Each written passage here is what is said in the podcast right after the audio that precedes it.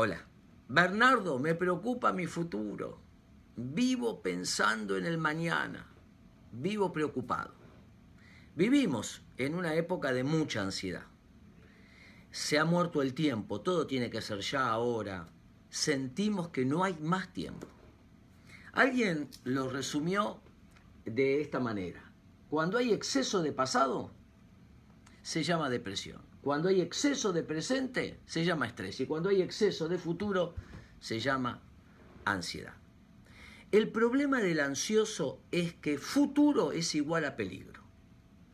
Futuro igual riesgo. Futuro igual algo malo. Esta asociación es lo que hace que la persona vaya inmediatamente al futuro. Viva en el futuro. ¿Por qué? Porque ya el futuro es un peligro. El futuro ya es un riesgo. Y el futuro nunca se resuelve pensando en el futuro. El futuro se resuelve trabajando en el presente. Un presente firme disuelve un futuro ansioso. Un presente enriquecido, fortalecido, mata un futuro peligroso.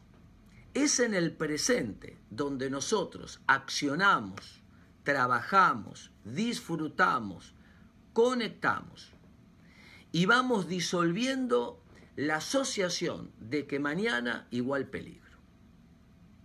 Cuando nos anclamos en el presente y hacemos lo que está a nuestro alcance, entonces vamos a encontrarnos con un futuro más enriquecido. Espero que les sirva.